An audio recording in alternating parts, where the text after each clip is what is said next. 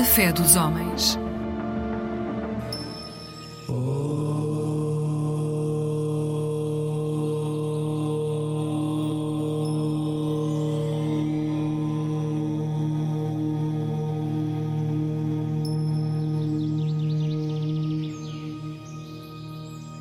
Olá, viva, namaskar. Hoje vamos uh, saber sobre Janmashtami, que é um festival, um dia muito importante para os uh, hindus em mundo todo e inclusive em Portugal também. Mas antes disto, apresento-me. O meu nome é Shiv Kumar Singh, sou docente do ensino superior na Faculdade de Letras da Universidade de Lisboa e estou aqui na representação da comunidade hindu de Portugal e também agradeço à RTP pela, pela oportunidade. Então, o que é Janmashtami? Janmashtami é um dos festivais que se comemora mesmo com grande, uh, grande entusiasmo na Índia toda, na, no norte, no sul e nas várias partes de, do mundo também, inclusive em Portugal, onde nós temos um grande uh, templo uh, que é conhecido como Radha Krishna. Então, Krishna também é um dos nomes da, da figura divina que também é uma reencarnação, uh, oitava, oitava reencarnação de Deus Vishnu. Deus Vishnu, se não me engano. E uh, foi uh, por isso que este dia é muito importante pelas várias razões. Uma que é mesmo o dia em que um, um, há uma reencarnação de, de uma figura uh, que, que, pronto sustenta, uh, digamos, da criação do universo, não é? Vishnu. E também ele também tem outros nomes como Govinda, Bal Gopal, Kanha, Gopal Thakurji, Sri Krishna, Bal Mukund. Então uh, acho eu que ele tem quase 108 nomes diferentes, ok? E, e, e, e acredita-se que Deus Krishna, o Senhor Krishna, nasceu em numa zona que é conhecida como Mathura, que hoje é no norte da Índia, em Uttar Pradesh, e foi no, no calendário hindu, que é Bhadra, uh, e foi no oitavo dia deste mês que mais ou menos eh, no, conforme ou no calendário gregoriano deve ser ou em agosto ou em setembro. E ele tinha nascido à meia-noite, ok? E, e, o seu nascimento também está relacionado e também acho que todas as eh, culturas, religiões, eh, há aparecimento de uma uma, uma figura eh, divina quando há o caos eh, pronto, é o nível máximo de caos, não é? E foi precisamente neste contexto que nasce Krishna, porque mais ou menos nesta época o seu próprio avô materno de Krishna, uh, que, que, que, se chamava Kanse, estava uh, estava muito a criar problemas para os seus os seus, digamos, sujeitos ou, ou os seus uh, cidadãos. Ele era rei, então, e todos os, todos, todos os cidadãos queriam livrar-se deste câncer e também queriam que haja estabelecimento do, do, do princípio do Dharma. O que é princípio do Dharma? Pronto, que é princípio do Dharma que um, manter a justiça, uh, uh, não, não fazer alguma coisa que é errada para, para mim, mas para os outros também. Então, para esse estabelecimento de, digamos, uma espécie de, de, de constituição, digamos, não numa forma, escrita, mas mais na forma da consciência, ok? Uh, então, termo pode ser um dever justo, uma consciência justa, não é? Uh, então, um, para, para estabelecer este tipo de, de ordem, nasceu o Krishna e depois, pronto, há uma enorme uh, história através deste episódio, mas nós não temos tempo para abordar isto tudo. Mas pronto, uh, o Sri Krishna, apesar de ser um bebê, consegue livrar o mundo de um rei tão cruel que é Kansa. Okay? E então também uh, outra parte também muito importante não só digamos do ponto de vista religioso mas também do ponto de vista econômico social um, convívio, há vários, vários tipos de atividades relacionadas com o Janmashtami. Então, quando, assim que chega a altura próxima uh, de Janmashtami, uh, os mercados já estão cheios uh, dos produtos, das novas roupas, doces, então, e também da maquilhagem. Então, as pessoas começam a fazer compras destas coisas, não é? Isto, de alguma forma, também dá uma uma vida nova ao, ao mercado, não é? E também os seguidores do Senhor Krishna no dia, de facto, sim, no dia da Janmashtami, mas vão rezar mesmo à meia-noite, porque é precisamente é neste momento é que nasceu um, Senhor Krishna. Então, muitos fazem jejum, eh, também vão decorar eh, com muita, eh, muita, muita afeição o templo. Eh, também, ehm, também o, o, às vezes, este estatuto também, esta estátua que é feita para comemorar o Senhor Krishna, também é conhecido como Laddu Gopal, porque ele gosta muito de, de doces também.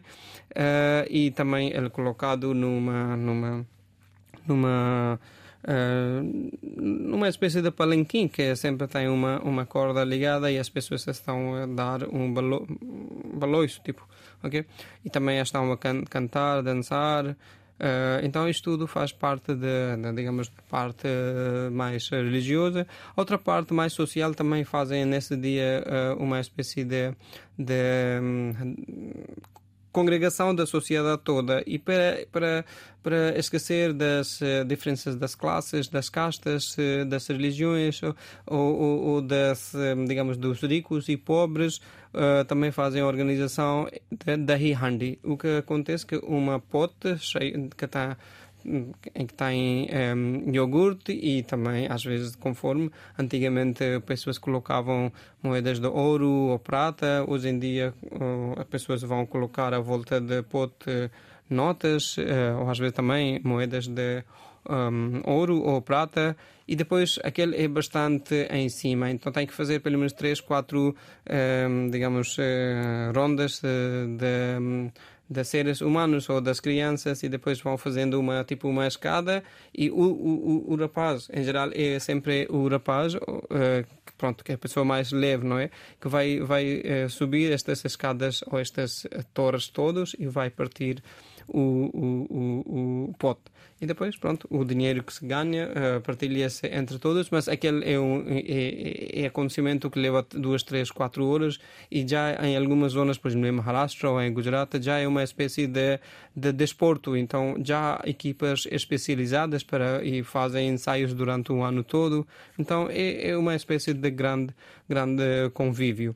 E outra coisa também, no contexto moderno, se fizerem o Google e como é que é Deus Krishna, não é? Uh, e vão ver no Google Imagem que Deus está, Deus Krishna, o Senhor Krishna está numa floresta, à volta das vacas, outros pássaros, um, e, e, também está a tocar flauta, não é? Então, isto tudo também está a criar que nós temos que uh, criar uma sintonia com a natureza. Nós temos, nós não podemos ter uma, um, digamos, uma vida da paz se não estamos a viver em paz com a natureza. E esta é uma grande mensagem que a imagem de Deus uh, Krishna nos mostra e hoje em dia, uh, digamos, aquele... Um, aqueles objetivos uh, de, das Nações Unidas, não é? Uh, 17 ou 18, uh, salvo eu, e uma delas é mesmo uh, a preservação da natureza. E, e, estamos a ver vários efeitos, não é? E então, os, o seu, em geral, os seguidores da Deus Krishna são os mais vegetarianos, que um, procuram não incomodar ou, ou, chatear ou criar problemas para os, não só para os seres humanos, mas também para os animais. Então, uh, este também é, é outra, outra, outro aspecto relacionado com Deus Krishna e é um Deus que um, Uh, é comemorado mais na sua forma, digamos, infante do que su na sua forma crescida. Claro que a forma crescida, ou a forma como o ser, ser humano uh, crescido também se comemora, mas as pessoas, os seus seguidores, têm mais afeição pelo o Krishna um, infante, digamos. Uh, então, uh, também há vários tipos de interpretações espirituais também que uh, este, este corpo é, por exemplo, a sua mãe, que é, é Devaki, representa o nosso corpo. O Vasudev, que é o seu pai, representa como alma neste corpo. Então, quando há Uh, cruzamento uh, ou mistura entre um, corpo e alma e depois aí há um digamos um nascimento de um ser como Krishna ok? Mas o, o, o por causa de orgulho ou por causa de, de egoísmo, não é? Uh, nós muitas vezes perdemos uh, o ananda, o prazer, uh, digamos, o, o, estado em que nem estamos tristes, nem estamos super felizes. É um estado de equilíbrio, de estar bem. E este estado fica, fica perturbado ou estragado por causa da presença de, de Kans. Kans representa o, o egoísmo, ok? então, há várias, várias interpretações de, de digamos, de, de, de, Deus Krishna ou de Janmashtami, ok? E uh, este ano vamos comemorar o Janmashtami, que vai ser vai começar no dia 6 de setembro, em tarde, por volta das 3h38 minutos, e vai terminar no dia 7, por volta das 4h15 de, de, de, de, de, tarde. Um, e, e, então, por, por isso, como é um festival, uh, ou um dia que é comemorado à noite, então principalmente vai ser comemorado no dia 6 de setembro, ok? Uh, e Outras coisas também, também não se comemora só Janmashtami, o Senhor Krishna, mas também a Radha, que é outra, pronto, energia feminina também está presente lá, não é? E também um, uh, nesse dia também um, vários, tipo, vários tipos de pratos também são feitos, doces também são feitos, pratos relacionados com iogurte, não é?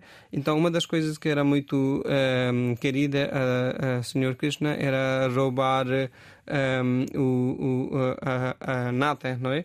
E nata também, como, como é uma coisa que não existe assim sem nada, temos que fazer grande esforço, não é? De, primeiro de leite, leite de leite um, forma-se iogurte e de iogurte faz pronto, uh, e depois é que uh, temos uh, a nata, e nata depois é uma coisa tão, tão leve que de, começa a, digamos, nadar, não é? Então, conhecimento também é, é, isso também representa como é que é o conhecimento, não é? é? conhecimento passa por vários processos e depois é que nós criamos é, a nossa perspectiva de, do mundo, não é? Das várias coisas. E depois, quando temos conhecimento, é, é, é que nos faz-nos seres de mundo um, todo, não é? Isto vimos no exemplo de Senhor Krishna, uh, vimos no exemplo de Buda. Buda também é considerado também uma das reencarnações de Vishnu, depois de, de Krishna, não é? Uh, então há várias, uh, várias interpretações de Janmashtami um, e por exemplo, também é nesse dia os miúdos, muitos miúdos vão fazer um, uma estátua da Krishna Infante uh, com os uh, barros, não é? E também há uma coisa que também é muito interessante e uma prática muito uh, milenar, digamos, que é fazer um teatro que é a, a volta da vida da Krishna, desde o seu nascimento até ao pronto ele deixar deste deste mundo. Então este chama-se Krishna Lila.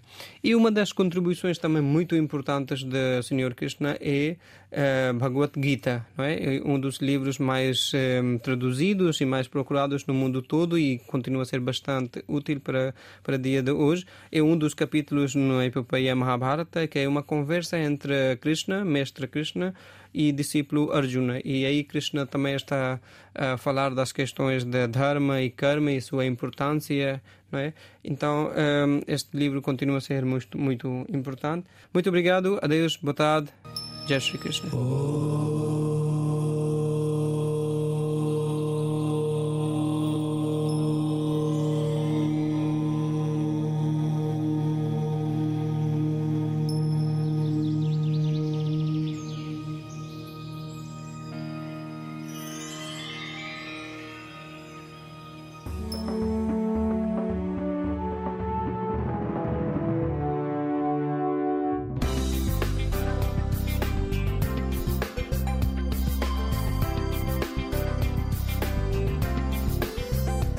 Eclésia Igreja Católica.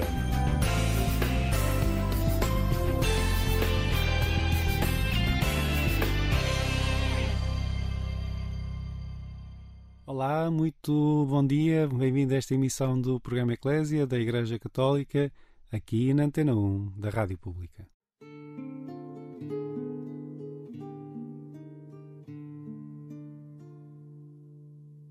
Senhor, fazei-me instrumento de vossa paz. Onde houver ódio, que eu leve o amor Onde houver ofensa, que eu leve o perdão. Onde houver discórdia, que eu leve a união. Onde houver dúvida, que eu leve a fé. Onde houver erro, que eu leve a verdade. Onde houver desespero, que eu leve a esperança Onde houver tristeza, que eu leve a alegria. Onde houver trevas, que eu leve a luz. Ó oh, Mestre, fazei que eu procure mais consolar que ser consolado, compreender que ser compreendido, amar que ser amado, pois é dando que se recebe, é perdoando que se é perdoado, e é morrendo que se vive para a vida eterna.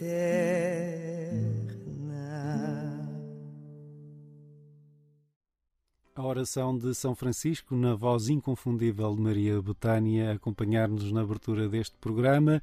Hoje olhamos para o tempo da criação.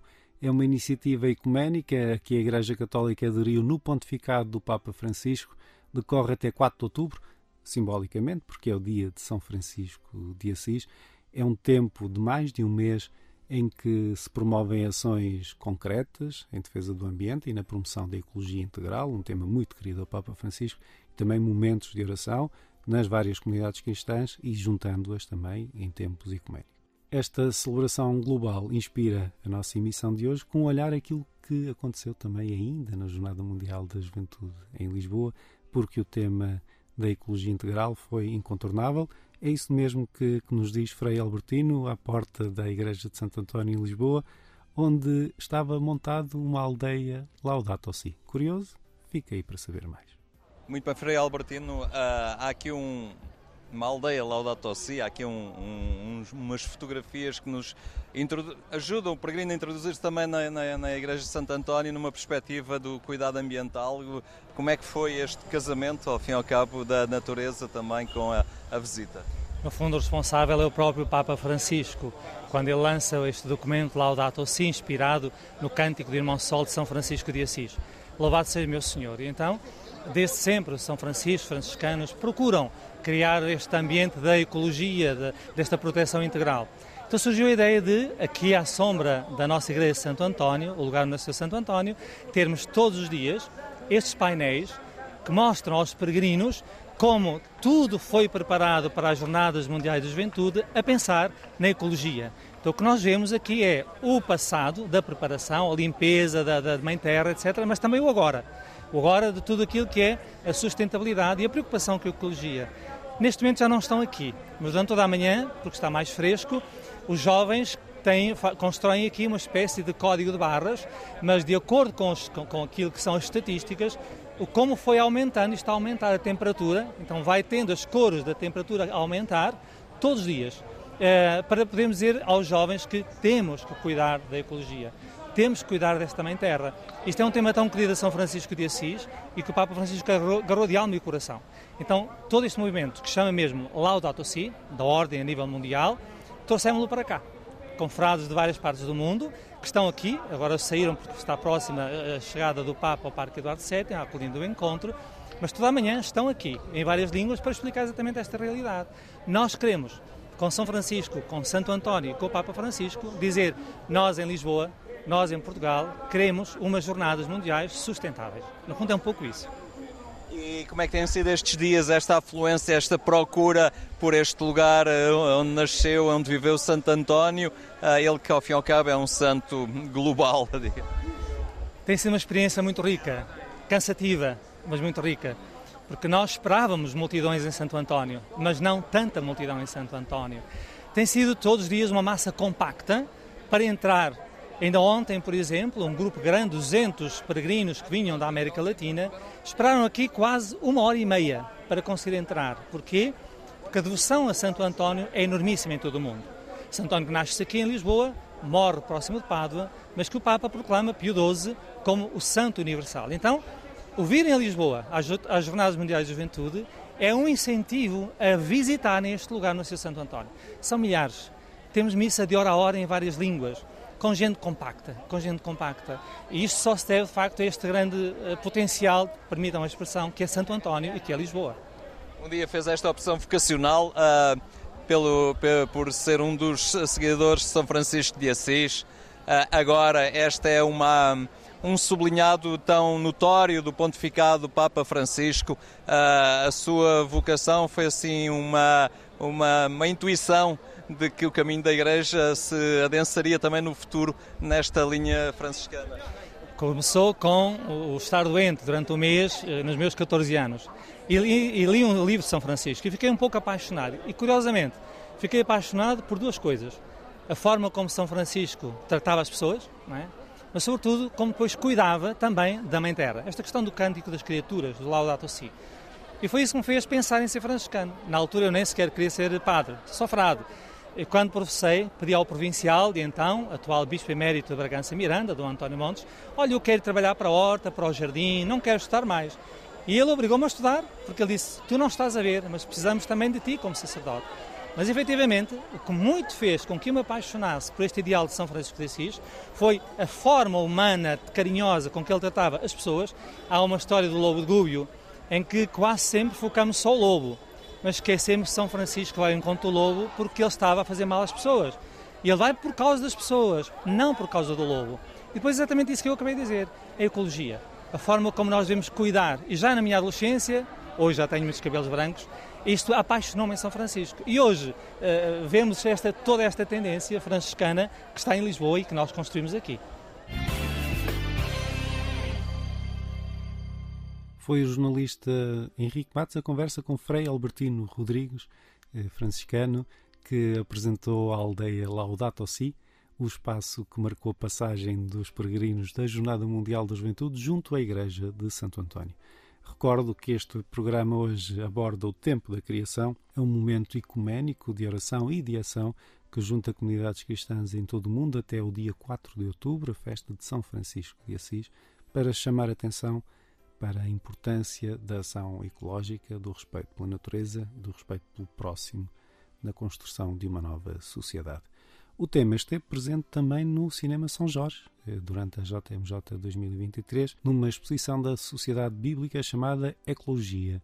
O jornalista Henrique Matos teve a oportunidade de falar com o coordenador da iniciativa, Simão Silva.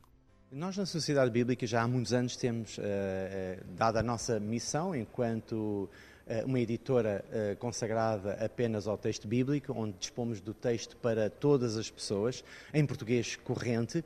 Eh, também trabalhamos muito alguns dos temas que são conteúdos bíblicos e que são bastante atuais, como, por exemplo, as questões ecológicas, as alterações climáticas. E quisemos estar presentes aqui nestas jornadas com uma exposição exatamente a dizer isso.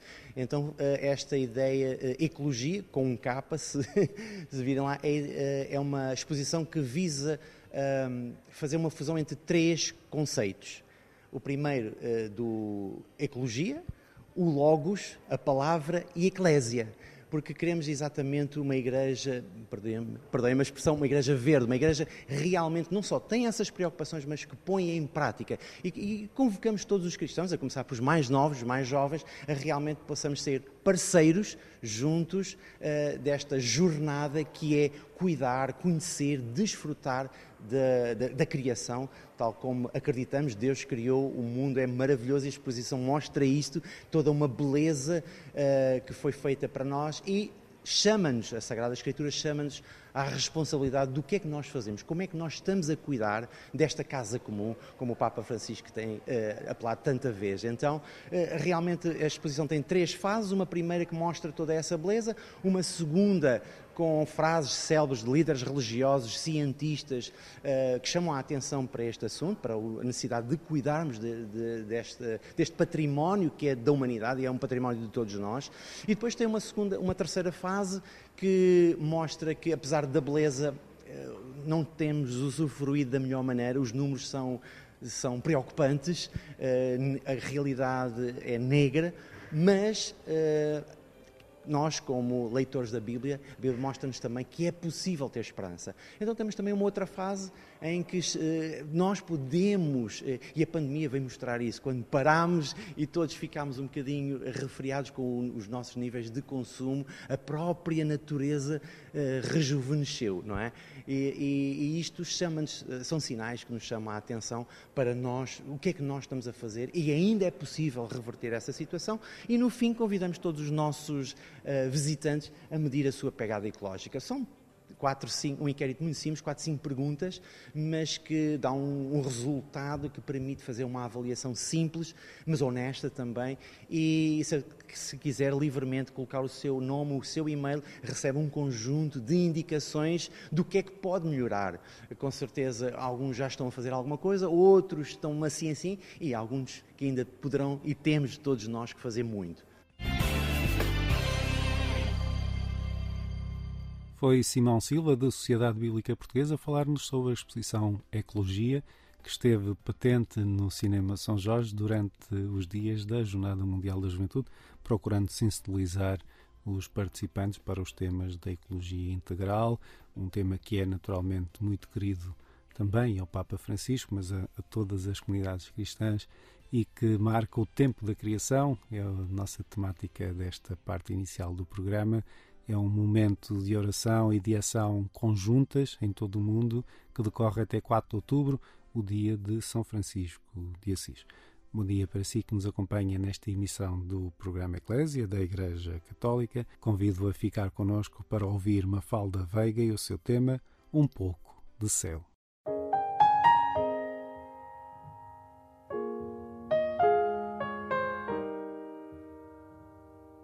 Só hoje senti que o rumo a seguir levava para longe. Senti que este chão já não tinha espaço para tudo o que foge. Não sei o motivo para ir, só sei que não posso ficar. Não sei o que vai a seguir quero procurar. E hoje deixei de tentar erguer os planos de sempre, aqueles que são para outro amanhã que há de ser diferente. Não quero levar o que dei, talvez nem sequer o que é é que hoje parece bastar um pouco de céu, um pouco de céu, um pouco de céu, um pouco de céu.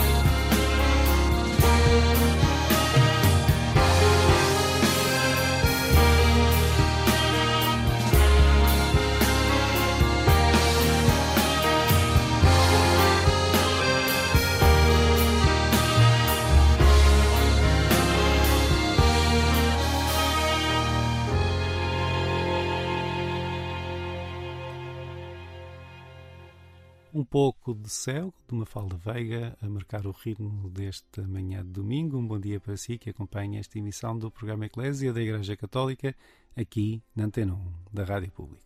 Agora vou contar-lhe uma história nova, diferente. Há um casal de Braga que parte este mês para o Cua, em Moçambique, em missão, em nome da Arquidiocese de Braga. São eles Hugo João Osório Borges e Ana Margarida Oliveira Gomes, da paróquia de São Cristóvão de Cabeçudos, em Vila Nova de Famalicão, e o jornalista Luís Filipe Santos teve a oportunidade de ouvir a sua história. Ana Margarida é técnica de análises clínicas. Pode-nos caracterizar este sonho que teve e que vai concretizar eh, brevemente?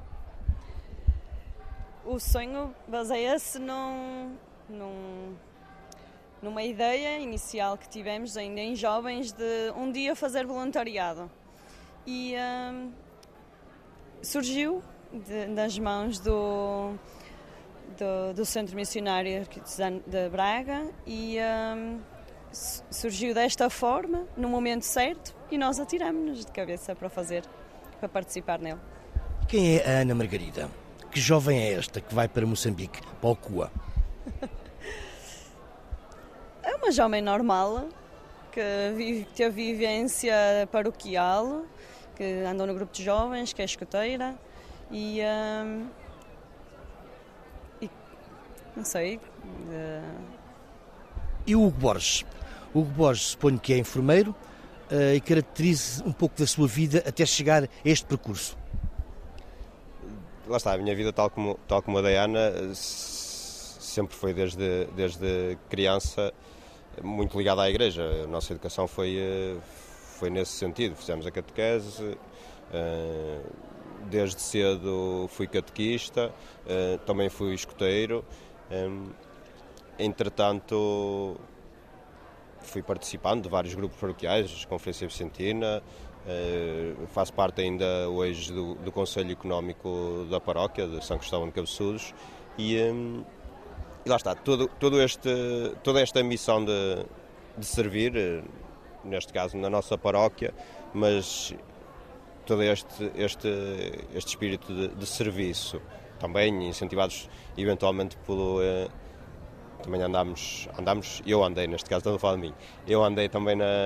Ah, mas andámos os dois, no, no Colégio das Caldinhas, um, eh, um, um colégio jesuíta, um, com, com, né, com toda, toda a instrução, toda a educação que, que nos dão também nesse sentido, do em tudo amar e servir, sempre houve também associada a este serviço uma, uma tendência ao voluntariado, que também tínhamos muito voluntariado aqui, uh, eventualmente ligado à nossa profissão, mas que entretanto surgiu esta oportunidade que até se calhar faz mais sentido uh, do que até um voluntariado associado à nossa profissão, por isso aceitámos esta, esta, esta chamada para, para participar deste projeto. Uh, mas... O, o Hugo, para além dos conhecimentos eh, em saúde que leva, também leva a fé para transmitir às pessoas de Ocua. Sim, levo, levo principalmente a fé.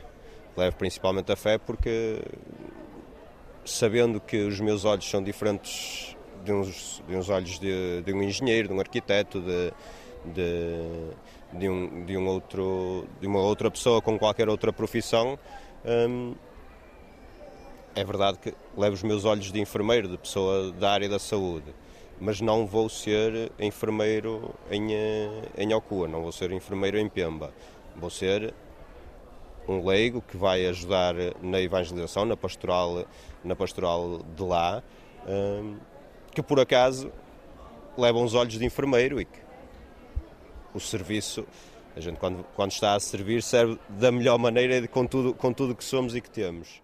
De Braga para Pemba partem Ana, especialista em análises clínicas, e Hugo, enfermeiro, que até hoje só estiveram em África em contexto de férias. Partem em missão para Pemba, em Cabo Delgado, onde se encontra a paróquia de Santa Cecília de Ocua, que é considerada carinhosamente a paróquia 552 da Arquidiocese de Braga. O sonho é ser voluntário eternamente. Lá eh, na minha perspectiva, será só por um ano. Mas espero que essa experiência que, que esta experiência que vou ter em Okua que me mantenha o, o espírito missionário cá. Tiveram preparação, suponho eu? Que tipo de preparação é que tiveram para uh, irem até Okua? Desde janeiro deste ano que temos formação uh, uh, direcionada acerca do que é ser missionário, do que é. Como é que é de explicar? o que é lá, o, o, o que é que. Já, sabe, já, sabem, já sabem o que é que vão encontrar, praticamente. Sim, sim. Fomos tendo também contato com a equipa missionária que já lá está, que esteve lá durante o último ano, e, uh, e esse contacto fez-nos também ter alguma noção do, do, trabalho que é feito, da realidade também que, que, que vamos encontrar quando lá chegarmos. Anseios. Têm algum? de partir, de, de, do que vamos encontrar. Tudo isto é, é uma novidade. Hugo, há algum nervosinho miudinho aí já a, a fervilhar? Eventualmente sim, mas até quando, quando, nos fazem essa, quando me fazem essa pergunta se estamos ansiosos, se estamos nervosos com esta, com esta partida, com esta missão, a verdade é que, é que sinto que estou relativamente calmo e ansioso mais porque começa a haver alguma antecipação, não é? E houve, houve preparação, houve tivemos a semana passada o envio aqui, aqui na, na Diocese, quando foram as ordenações sacerdotais, uh, tivemos ontem uh, o envio na nossa paróquia. Um, e lá está, começa a ficar tudo pronto, apesar de ainda faltar mais de um mês. Eh, para a data previsivelmente em que, em que vamos partir. Ou seja, é mais essa ansiedade de estar tudo pronto e ainda não vamos do que propriamente do, do momento da partida, pelo menos hoje. Um... O Hugo tem quantos anos? 37. E o que é que os seus amigos disseram quando uh, anunciou, ou fez este anúncio? Uh, houve, houve, houve, alguma surpresa, houve alguma surpresa, mas também houve muito de, de dizerem que seria a minha e, e, sendo nós um casal, a nossa cara, uh, que seria uma coisa surpreendente pelo, pelo que é, pelo projeto que é, mas também nada surpreendente porque vem num contínuo uh, da nossa vida até, até ao momento. Eu sei que não se pergunta a idade às senhoras, mas vou-lhe perguntar. Eh, e depois da idade, de me dizer a sua idade, ehm, perguntar-lhe também se algumas amigas ou amigos não tentaram demover dessa sua eh, ida. Eu tenho 35 anos e não, eh, é um bocadinho como o Hugo disse, é, os, os, nossos amigos ficam surpresos pelo tempo, pela, pela, pelo, pelo, pelo, que se estende no tempo do, da missão, de um ano, um ano fora, um ano sem nos ver apesar de que hoje em dia a distância se encurta muito facilmente com a internet, mas eh, os amigos principalmente dão muito apoio de, é, é, é vosso, este projeto realmente é toda a vossa cara, é todo o vosso ser. E os pais? Os pais sempre mais receosos, eh, os pais gostam de nos ter por perto sempre e uh, pensarem em estar um ano sem uh, estar presencialmente com algum filho custa pensar no assunto e viver este, este momento também em que estamos a ter algumas cerimónias de envio, isto também uh, traz algum desconforto aos pais, mas aceitam e, e entendem que a, a, nossa decisão é, é também uh, pela nossa felicidade, pelo, pelo, nosso, pelo nosso projeto, pelo projeto que queremos integrar em, na, no Salama.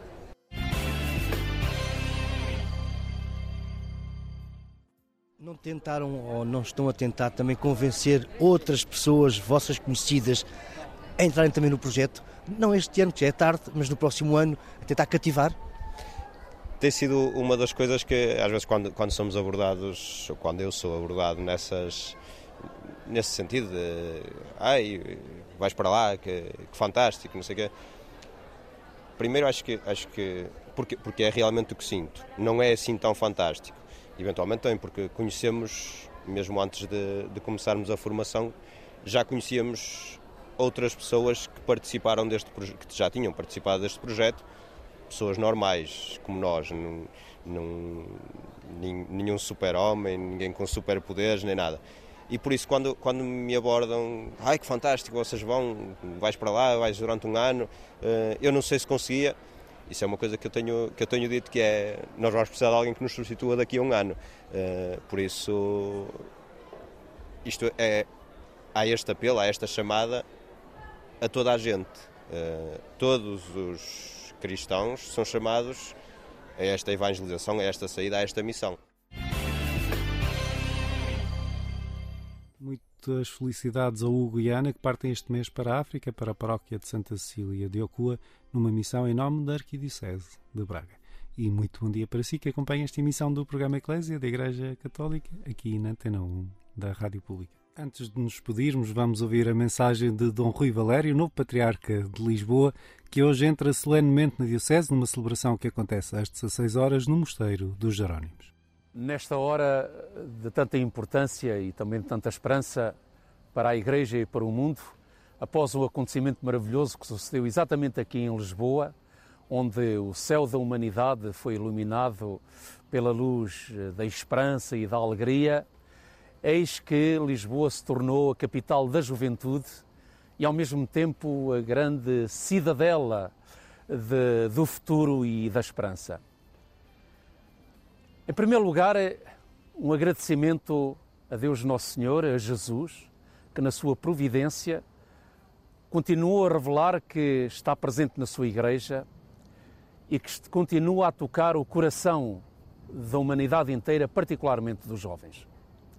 Agradeço o Senhor eh, por eh, me ter chamado a um serviço que ao mesmo tempo congrega um grande prestígio, uma grande honra, mas uma enorme responsabilidade.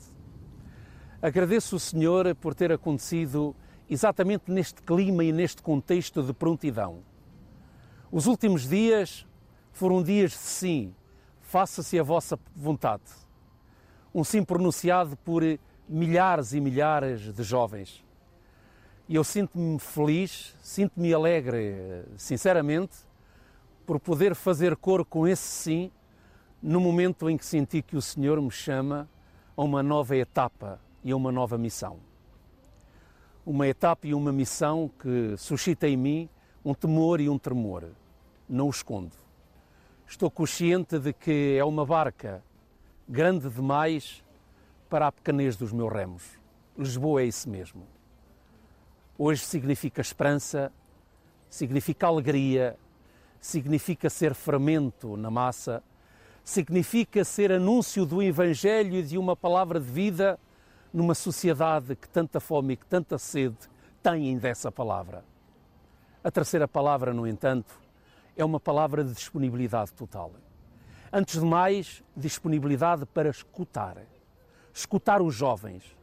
Acredito que nos últimos dias, a Jornada Mundial da Juventude foi um autêntico Pentecostes, uma experiência de cenáculo, onde a cada um o Senhor comunicou e transmitiu uma mensagem.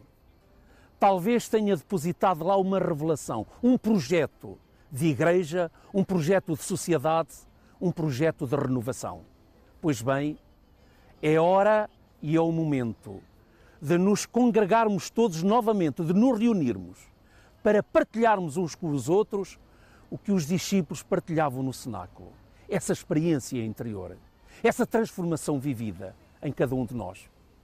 Estou certo e estou seguro de que não recebemos um caderno de encargos em Excel ou então em folha de papel, mas esse caderno de encargos que o Senhor nos transmitiu e comunicou está presente no coração de cada um de nós.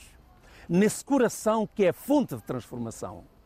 E é a partir da transformação vivida por cada um que nós conseguiremos transformar o mundo. Foi a mensagem de Dom Rui Valério, novo Patriarca de Lisboa, na reta final desta emissão do programa Eclésia. Eu sou Otávio Carmo, jornalista, sempre um gosto estar deste lado, o espaço interreligioso A Fé dos Homens, volta à sua companhia aqui na Antena 1 da Rádio Pública na madrugada de quarta para quinta-feira, pouco depois da meia-noite. Até lá, despeço-me com votos de um santo domingo e uma vida feliz.